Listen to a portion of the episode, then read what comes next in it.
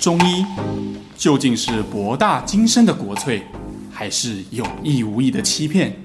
这里是肖玉一讲透中医。Hello，大家好，我是肖玉一。 Hello，大家好，我是爽。今天呢，要来跟大家聊一个主题呢，是一个我们老生常谈，但是呢，今天老呢生常谈，老生常谈，但是呢，要来造福所有那个男友们，免于受那个 哦，你说男友、哦，对我想说，今天你讲话怎么都怪怪的。没有没有，免于受女友月经来的时候之气的一个秘诀直男生存守则，啊，没错没错。好，让你如何安全地度过女友的惊奇哈。好，这这集呢真的很重要，因为呢，我们这次分的方式还蛮特别的，我们就来分一下，就是哎，你有没有发现有时候好像贴心的男友可能手机 APP 就会记着女友经期的日子嘛，然后经期前发现哦要快逃，因为他可能经期前就开始跟你暴怒这样。这个让我想到以前那个短剧哈，就是男女生嘛一起出去嘛，嗯， 对，然后女生可能哎、诶情绪比较不稳定啊，就比如说哎、诶走路就突然说啊你不能走快一点啊 之类的哈、很热哎、什么之类的，嗯好那男生就说啊你这么凶干嘛？你月经来哦，那、这个就是你成为直男的第一个错误。第一个错误怎么说通？常女生情绪最糟的时候，不是她月经来的时候，是月经前的时候，啊，对吧？？大家都有经验嘛，哈，没没有我就没有哈，女生们都有经验嘛，哈，就是其实月经前的情绪远比月经来的时候糟。为什么会这样？虽然月经来的时候其实是比较不舒服，对啊呃，应该说，比如说经痛啊，或者是说要处理卫生棉的事情啊，或者是很烦他啊，带一堆东西要出带一门，堆东西出门啊，好，比较不方便下水啊，等等等等。嗯，但是经前其实那个烦躁感其实是更闷、更烦的，就要来不来的时候，其实是觉得更不舒服的。哦，而且会很焦虑，想说啊，是不是怎么样了这样子？对对对对嗯对，好，所以呃，金钱呃，从中医的观点来看，金钱到底发生什么事呢？好，好我们现在看这一段，就是金钱的时候，其实如果就呃现代医学来讲，它其实是黄体期，也就是黄体素大量分泌的时候。嗯，好，那黄体素大量分泌会造成女生身体的水分大量的滞留在身体里面。嗯，那这些水它会丢在你上很多地方，比如说呃堆在头面部上，你就会觉得头痛、头胀。好，那有些人会堆在胸部，所以他就会觉得胸胀胸。胀好，那有些人会堆在呃腰跟呃下背的地方，所以你就会觉得腰酸腰酸，然后腰背会胀。好，对那有些人会觉得脚上也很水肿，嗯经前的时候、啊，那这些症状呢，都会随着月经来的时候，黄体素小腿的时候一并改善。通常在月经大量那天，你就有一种哇、水管通的感觉，啊对，吗？所以告诉各位直男们 哈，不要再说你月经来哦，这就是你不了解女生的第一个错误哈。你还说就是月经哦，你月经前哦，这样他就觉得哎、对我是不是很快来了？然后就觉得你很贴心，怎么记得他的日 子？对对对，好，所以呃，那从中医的观点怎么看这个现象呢？嗯月经前的症状哈，在西医来看是经前症候群，在我们看来，它其实就是一组干预的现象。干预以前提到，以前有一集讲说什么中医的肝是什么，我记得讲到说跟情绪好像很有关，对不对？嗯，其实中医的肝，它其实比较偏向的就是跟情绪有关，所以你看我们嗯刚刚就说了嘛，情绪最差的时候 是金就钱嘛来之前， 所以对中医来说，它就是一种干预。那同时，郁就代表气血不通的意思，它其实就可以很完美的解释我们刚刚提到的，比如说头胀啦、胸胀啦、腰酸啦、下腹下坠感呐、嗯烦躁感呐、这些问题。好，那这些烦躁感可以到什么程度哈？如果你只是想要打人，好，或者是呃觉得很忧郁，觉得做什么时候提不起劲，这个大概算轻微。哦，这算轻微这算吗轻微？打人是轻微我我哦，曾经有个患者哈，那个金钱症候群严重到，呃，是可以到他那时候非常容易哭，就比如哦开会悲开到一伤这半，样。 然后突然悲从中来，可他也不知道他自己在悲伤什么，但是只要月经来之后就好了。哦，好好好严重哦，对，通常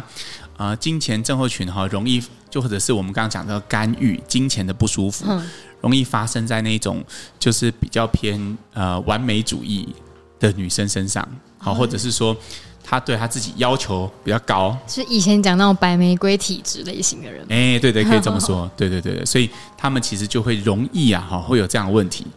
那那蛮特别，就是说中医如果吃药舒张开那种干预，他就会不会想哭了吗？哎、这个倒是有一点学问的哈。这基本上呃，这个这个时候啦，哈、嗯我们有一个最常开的处方哈，就叫加味逍遥散。嗯，那是什么处方？根据健保资料库显示， 哈，就是所有看经痛跟经前症候群的女生最常用的处方，哈，这是这不是我乱讲，这是健保资料库调出来的结果，嗯就是加味逍遥散。那它是一个什么厉害的地方？大家都开这个，开这个就是很准，是 不是？呃，应该是说开这个是一个通杀方，啊，通杀方对对对对。那它里面呢，这个柴胡跟薄荷其实就是用来疏解肝的。哦，所以，如果你常常有经前症候群，可是不是很严重，就是一直到不是到我刚刚那个患者就是会想哭的程度，嗯你可能就只觉得心情不好，比较低落，嗯啊，含片薄荷是不错的，哦，对吗？因为薄荷其实是可以疏解肝气，而且凉凉的，觉得口口腔很清新啊，身这个比较有精神一点。那薄荷会它本质是会对身体变太凉吗？还是不会？哦，不会，呃，吃你在咬薄荷口香糖的时候，airway 的时候，你会有这种担忧吗？不会嘛，所以就不要再问这个问题 所以，同没一个意有问题的同一个意思哦啊，就是 airway 两两两两颗一起进去，啊，就会有疏肝的效果，没有乱讲的哈，哎，不是乱讲的啦，有一点根据了哈。那如果你要讲究一点，你也可以泡那个啊、呃康复茶，啊，康普茶，康复茶其实里面就是很多的就是薄荷嘛，嗯，那这些为什么它叫康复茶？就喝了会觉得好像身心很有一种福至心灵的感哦，觉。我觉得还有哈这种嗯功效。其实薄荷在药用上面来说，它就是可以达到一种疏解肝郁的效果。当然，但是哈，最重要就是但是，嗯，呃，治疗不严重的肝郁才是用薄荷啦。啊、哦，如果你真的比较严重的，像我刚刚说的那位患者，那可能要透过调理才有办法改善金钱症候群了。了解，所以策略一就是，如果他前面心情不好，然后就是赶快买薄荷茶给对女友喝，不要再来姜茶了哈。哇，真的太热了，越喝越烦。对你不要在金钱不舒服的时候你喝姜茶，我跟你讲，那个真的会，你可以想象一条本来已经很拥堵的高速公路哈，你的红灯又再多停个十秒，我跟你讲，你女朋友不爆炸才怪啊哈。那个脏话都出来了。好，那第二个阶段呢，就是呢月经期间哦，我想月经期间最多人就会给什么热水暖暖包，很热哎、然后还会给什么？我想看看巧克力，对不对？巧克力， OK OK，其实这个也不能说完全没有错啦。嗯，如果你的姜茶、热水、暖暖包、巧克力是给在经期啊，至少你没有犯刚刚那个错误嘛，不是给在金钱啊，你是给在经期哈。你大概对的几率，以我目前临床的估计，大概是百分之二十五到三十。哦，所以存活 率就二十五到三十，没错，就是你女朋友缓解的几率大概就在这里而已哈。这个比例其实这二十年来吧，它其实有很大规模的变动，哦，为什么？因为啊，呃为什么会有这样的传统？嗯，好，比如说这个传统包含我刚刚说的那些什么暖暖包啦，什么姜茶啦，什么邻居阿姨的四物汤啦，好玫瑰四物饮啊，都包含在内。嗯，啊，那为什么会有这种传统？就是因为早期在啊营养不良的年代，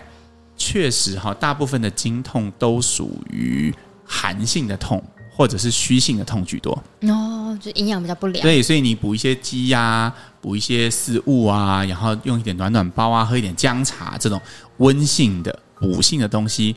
看起来都是会有一些帮助的。嗯，嗯，但是随着现在营养状态的不同，哈，我自己看，我觉得现在临床上有七成大概都不是这种。那现在都演变成哪一个类型？我我觉得我特别提醒一群女生哈，就是如果你一直依照着传统的建议，比如说呃月经来就弄个暖暖包啊，哦然后就诶几天前不要喝冰的，都喝热水啊，嗯，然后喝姜呃茶，喝姜茶喝呃收下邻居的好意，喝个四物汤啊哈，就你发现对你来讲很无效，而且越喝你的月经越量就越来越大，每次嗯不喝四物还好，喝四物月经量量就超级爆大，本来是二十八天才来，就二十五天就来了。哦，还会提早，啊、那我我告诉你，你我就在说你哈，你就要小心一点。嗯就是我刚刚说的这七成，这种类型其实叫血热。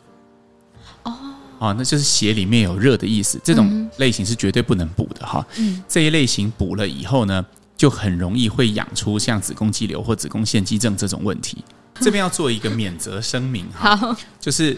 啊、几年前哈，在啊、中医界发生过一件事，就是有一个医生他写了一篇文章说，呃，四物汤是旗舰级的子宫肌瘤催生剂，哦，然后后来就被中医师工会逼迫要道歉嘛，嗯，对啊，说他没有根据啊，呃危言耸听啊，但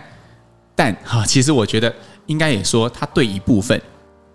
一部分就在于，如果你的体质确实是血热型的，而你每天都在喝四物汤跟玫瑰四物饮，我是觉得真的有这种可能。中医其实是一个讲究辩证的医学，就是你要根据你的体质去选择对应的治疗，嗯对吗？所以，如果你是血热体质的，凡是这些补的东西，你都不要碰。嗯，好，然后你要观察就是你的月经量是不是越来越大，是不是越来越痛，血块是不是越来越多，嗯，好，甚至到后面是不是会滴滴答答不干净，或月经前的时候会不会先出那些深褐色的、咖啡色的哦，啊？有些人月经第一天来就很利落嘛，要来就来了，对对，有些人对会，先滴个两三天，诶，都是在呃。内裤上啊，或护垫上，你会看到有一些深褐色的血，可是又不是很多。嗯，好，然后，诶、来的时候又血块又很多，然后后面又可以再滴到第七天、第八天、第十天，那这种情况就很有可能是血热。哦，啊，那这个时候，身为男友的你就不应该再给这些东西了，不然你就是助纣为虐。好，哎呦，那他应该给点什 么？这个时候，其实我特别建议这样类型的女生哈，如果我刚刚讲的症状几乎都有中的话，我特别建议你们一定要去看中医。哦 OK，因为这一类型的血热，我刚才在跟一个患者讲，因为他问的问题就是，他就属于这种体质，然后他问我说，我可不可以透过什么食疗去来处理？答案是没有，为什么他们是因为他们这个体质的类型，一定就是比较是比较需要用药用的调理，对不对？我这么说吧，能能入食疗的药材有一个先决条件，就你没觉得是什么？没就是很平和啊，不是啊，是好吃，是好吃哦哦哦，对，蛮嗯好这吃没有那么的。深奥嘛，对不对， 我们都可以理解。如果你要，你如果是卖这个什么羹汤的啊，或者什么的， 啊，最重要是什么？好好吃喝啊，，对，才卖得出去嘛。对啊，嗯所以永远都是什么药材在卖，就是当归啊、山药啊、薏仁啊、芡实啊、茯苓啊这些走淡味的，然后呃，甚至有一些香气的嗯，对药材，像伞形科的当归、川穹，就很多人喜欢，因为对他们会有一种，然后黄芪啊，有一种很疗愈的味道，嗯，空气中都弥漫的补气的味道，在你烧那个 药材的时候。但是 哈、如果你是属于血瘀的，通常去瘀的药材都很苦，啊，不好哦，味道都不好很重不。好当食物卖。你看哈、哦药材很有趣，药材是这样，呃，我们中医看药材哈、药材如果它的味道淡的，都会往上飘，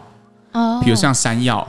茯苓、薏仁这些都，它们都会走比较偏气氛，比较偏上面。可是如果你要化子宫的淤血，通常像桃仁啊、红花这些药材都很重，嗯，山林啊、鹅竹都很臭，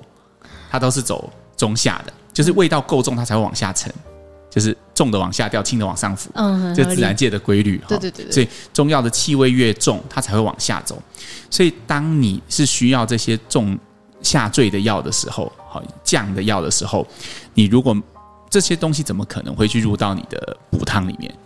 对啊，因为就不好喝嘛嗯这。就不好喝嘛。所以这时候就是要你耐着性子哈，真的来调理个一阵子。那调理也不是这样漫无目的的，你可以看，哎，你开始调理之后，我都会告诉我的病人，你吃了这些化血热的药，哎，你的月经是不是有回到二十八天？因为它本来会提前嘛，嗯回不是回到二十八天，经量是不是有变少？嗯，血块是不是有变少？痛感是不是有减轻？哦，如果是这样，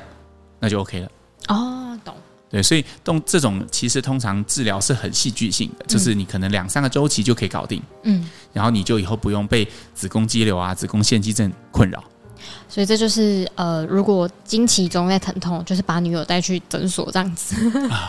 要先分辨，你可以先送送看姜茶跟巧克力，看有没有效。如果有效，你就继续啊；不没有效就这个，哈就这个两型嘛，对吧？要么就是血虚，要么就是血瘀嘛。好 OK 那经期后也蛮特别的哦、我们有看到有一些网友也讲说，他经期后蛮怪的，就是会觉得嘖还是会有一点痛痛酸酸的这样子，这是怎么回事？经期后疼痛哦，是临床上最少见的一种症型，就是你月经都干净了，嗯，对啊，还痛，很少人这样，对不对啊？对啊，可是我最近就有一个患者是这样，而且她经期后才是她最痛的时候。她月经来的时候，第一天大概吃两到三颗止痛药，但是经期后就是干净之后两天开始一路痛到黄体期，那一阵子可以吃一天可以吃两三颗，很多耶。啊对，而且她天那哪，时候血是干净的哦，哼，但是她整个觉得就很像，就是很痛，下腹很痛的感觉。他怎怎么会这样？这是这是什么类型的人会这样？这种就是一定是虚性的，这种痛在病理上的解释是这样哈，嗯女生来月经，它耗伤了体内的气血，很多血从子宫出去嘛。嗯，对嗯那出去了之后，你身体就变得空虚，因为空虚而引发的血虚的疼痛，最典型就是这种经后痛，很少见，但是一旦有了，那你就需一定要补虚才有办法去缓解这样的疼痛。哦，那它补很久吗？其实如果只是单纯的经后痛，就会比较容易，你就是一一直往里面补就好。好，哦比如说帮补血加对啊，血这这种样比如说，所以这种类型的疼痛为什么不常见？我觉得还有一个原因，就是因为他们可能都喝四物汤治好了，因为你只要一直喝四物汤、喝八珍汤、喝十全大补汤，一直不断地补身体，这种痛就会消失。哦，它其实跟产后是有异曲同工之妙嘛。嗯产后也是女生生小孩也会耗伤大量的气气血血嘛，对这时候我们就坐月子啊，坐月子就是拼命往里面补东西啊，哦，那就会好了。好，但是我为什么这个患者会来看，就是因为我要提一个临床上真实又残酷的现象，就是不是三选一，是呃复选题。哦，所以你的意思是说我有可能有，比如说，我有可能血热又血虚比如说上的经痛可能是百分之二十的干预，配上百分之六十的血虚，然后再配上百分之三十的血瘀之类的，哦，可可以这样子哦，就是对，会会这样就子是它是一个呃组合包这样组合包。所以我觉得中医在看经痛，它的难点就在于我们要去区分出它到底有百分之多少的什么，嗯，嗯嗯啊就是去把它的组成结构去做一个解构，然后再根据这个解构的比例来调整用药的比例。哦，不然就有可能说，如果那个比例不对，反而就助长我可能不对的啊东西长出来，没有，错，而且。这个就回到我们刚刚讲过预埋伏笔的一个处方嘛，就是那个加味啊加逍味遥小散。散，对，它是我什么说处是方健保资料库里面治疗经痛的第一名嘛，我对们今天要来解密为什么它是第一名啊哈。好，它里面有分三组的药。好，首先第一组就是我们刚刚提过的金钱的柴胡跟薄荷，对，对吧？那这两个药它其实是解干预的，所以它是处理金钱症候群的。嗯另外呢，它有当归，然后有白芍、有白术、茯苓、甘草嗯，这些药材，是不是听起来很熟悉？这些都是像八珍汤、四君子汤的结构，所以这些就是用来补气血的。它处理的是虚，嗯，然后呢，它的牡丹皮跟呃栀子是可以处理血里面的热，哦，就是往下的，对，所以你看它配的多好，只要夏威夷小伞一碗打尽。嘟嘟好，好，听到这边你是不是已经来不呃这个迫不及待去准备一罐在家里对？啊，一定会有人开始想要去 买，我跟你说，呃，不负责任的讲，说不定还真的有那么一点点效。嘿，如果你现在手上拿起，你去看中药药的，哎，就是那个发现第一栏也是写的加味逍遥散七公克，那就会心一笑。 但它确实是有效啦，不然为什么这么多中医师用呢？我刚讲的数据是从健保资料库调出来的，所以代表大部分的中医师对这个处方疗效的认可，对吗？对，没错，但我要提的是，如果你对加味逍遥散无效，代表那个比例错了。哦，就代表你不是这个趴数，你有可能是什么哪一部分特别多这对样。我举例哈，比如说呃，有一个处方叫黑逍遥散，黑逍遥散这个你可能要 Google 一下，这可能是冷知识啊哈，可能连中医师都要 Google 一下。好，那这个处方就比加味逍遥散更着重在清热这件事情上面，哦，跟化血热这件事情。好，那比如说我们的经方大师黄黄，他的柴归汤，它里面也有黄芩，嗯，他就更着重在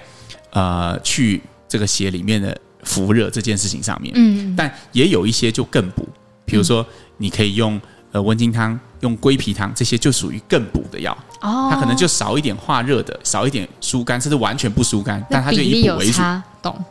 对，所以我觉得像这样子的比例，其实还是要去找一个合格的临床中医师帮你去辨别，会是比较好的。了解好，那还要再帮中医师说一句话哈，虽然第一栏是加味逍遥散哈，你继续把你药单往下看，其实它底下写的那些东西，它的目的就是借由那些加减来调整。比这个例的比例的问组题合哦，懂？嗯，对，所以千千万不要说啊，反正去看病多花了一百五挂号费也是加味逍遥散，不如我自己去买哈。其实是没有这需要的，因为其实那个比例只有越切合你的身体，它就像两块拼图一样嘛，一凸一凹，它只有真的完全切合你的身体，它才能够完全切进去，才会发挥最好的疗效。所以那个秘密在下面，下面的安排还是门道，没错，那个比例啦，哈，才是重点。好的，那请肖医师帮我们总结今天那个男友生存攻略。好，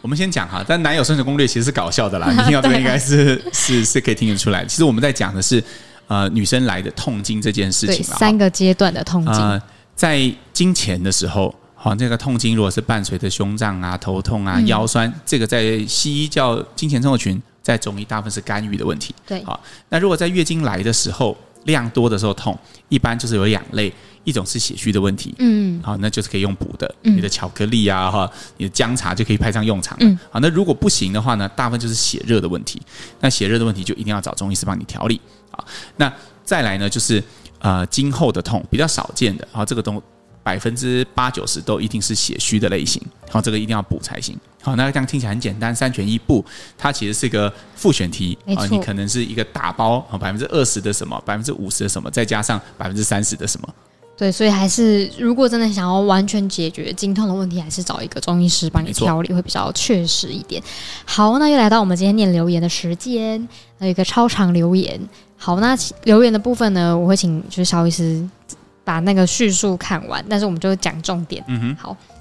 就是呢，他说：“嗨，肖医师跟双你们好。”他是一位刚步入中年的大叔，也是一位中医的爱好者。然后他文末就问了一个问题说：“我们在某一集的节目中有提到说，水喝的少，喝多就跑厕所，留不住水是一种虚症的表现，只是没有说是什么样的虚这样。然后他最近想要尝试喝八珍汤，不知道是否适合，或是有什么样的建议能够提升法量及运动表现呢？”然后因为他说他觉得他这个找巷口中医可能有点难问，找校医又怕被退挂，嗯会退挂吗？然后其实还有不会很这是谣言吧？我们很和善的。对我们很和善。 其实还有很多想讲，但是他前面打得比较长这样子，然后感谢我们看完，然后觉得声音很好听，然后想要问以上这个问题。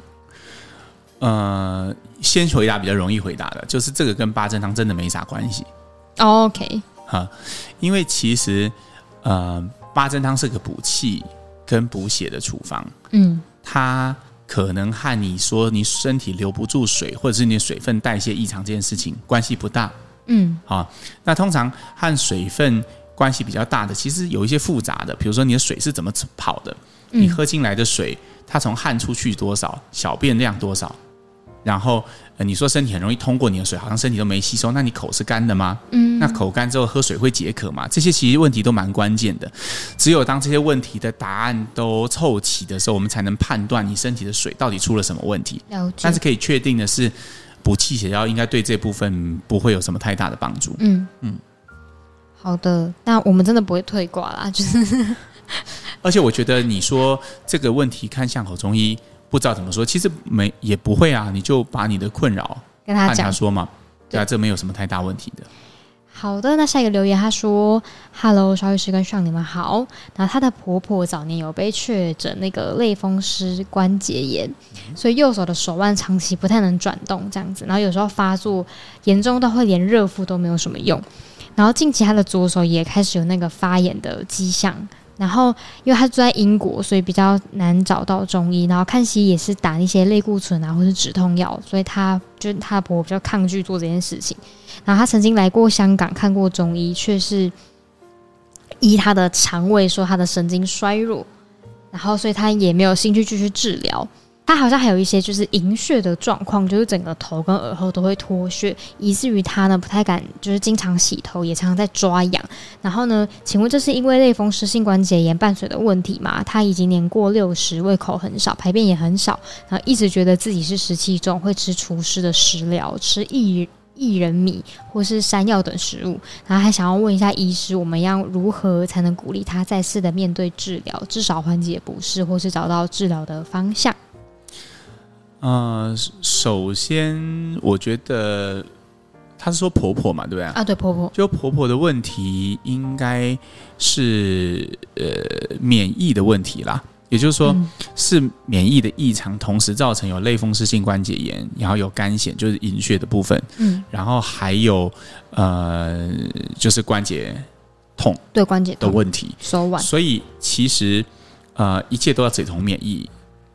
来看啊、那现代医学看免疫就是发炎性疾病，就让它不要发炎，所以大概就是像你讲的，比如说啊、呃类固醇，嗯如果再不行的话，可能再上去就是免疫抑制剂。嗯，好但是以中医来看的话，就有很多手段是可以影响或者是可以调节到免疫的嗯啊。那我觉得这个真的是一个蛮复杂的问题啦，确实有可能像那个香港中医一样，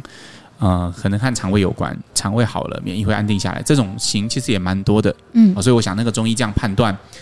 呃，也是没有什么太大问题。但重点是婆婆的状况是怎么样，其实也只有看到才会知道。嗯对，那你说这是第一题哈，那第二题是如何去鼓励老人家接受啊、呃治疗？嗯我觉得这个其实真的是有难度啦，真是有难度。但呃，如果你听过常听我们的节目，我们之前有一些心理特辑在讲说，比如说一些讲沟通的，嗯，对，哦，或者是如何表达情绪的。因为，嗯，我会认为哈，嗯、关键其实是在于表达出，诶，你们其实是关心他跟在乎他。因为我发现有些这个呃父父呃，在我们小时候，父母对我们会比较像是好像是在骗小孩 嘛，就是说，诶，打针啊不痛哦，乖哦，哈，这样子之要类的不。苦那我哦，发现其实有些时候，当我们长大，我们对待父母的方式也会很类似这样这样。嗯哎呀，没关系，你去啊，做个检查而已啊，又不会怎么样。哦，那个医生帮你看一看啊，哦，是不是这样？还可以跟医生串通好，你不要跟他讲哦，什么之类的。嗯但是其实我觉得，嗯、说服老人家需要的其实是一个，呃，你真的表达，哎，你很需要他。嗯比如说，哎，这种免疫的疾病其实是可大可小的。嗯比如说，他现在可能只是关节痛，有一点不方便，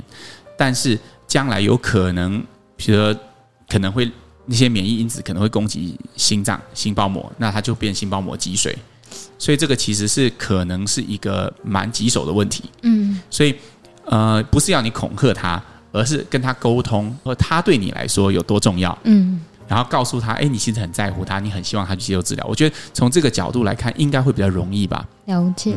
让他收到你对他的在乎啦，他嗯就我觉会得比较其实能主要够是这一点就动之以情。我觉得这一点真的需要动之以情。这个可以讲一个故事哈。之前呃，我有一个朋友啊，呃，他得了癌症。嗯，他他虽然是我朋友，但他年纪比我大蛮多的。然哦，后他得了癌症，然后他说他刚开始更不想治疗，然后后来让他接受治疗，是因为女儿对他一句话。 他女儿说了什么他女儿跟他说：“妈妈，你走了的话，那我们怎么办啊？”你知道那个时候激发起他全身对于为母则强的那种力量。嗯，他突然想到说，哦，对哈、那他如果离开，他的先生怎么办？他的小孩怎么办？那公司上百人，那那些员工该怎么办？嗯一个人只有找到他活下去的原因，他才会愿意很用力的活着。嗯，对，所以我觉得有时候老人家他会陷入一种啊，反正我年纪也大了嘛，疾病啊就这样啦，反正哪一天走也没关系啦，反正就这样。嗯那你你是他女儿，呃，你是他媳妇嘛，你最知道你婆婆最在乎什么。嗯他最在乎的是孙子， 最在乎的是什么，对吗？嗯那就你拿他的软肋来攻击，不是来支持他就可以 了。讲攻击，就来表达你对他的关错真正的关心。好的，那下一个是本周最后一则留言，是一个鼓励的留言。他说：“谢谢肖医师跟上这么用心的在制作中医节目。”好，那再跟大家预告一下，我们呃九月的直播是九月的十三，十三号晚间的八点。没错，是八点。好，上次很惨剧啊，八点只有我们两个 人，还有另外六位观众。对对对感谢你们的支持。好，就是希望就是听众们如果有兴趣的话呢，也可以上呃直播的时候来跟我们多互动。嗯嗯，好，那我们就下次再见啦，拜。拜拜。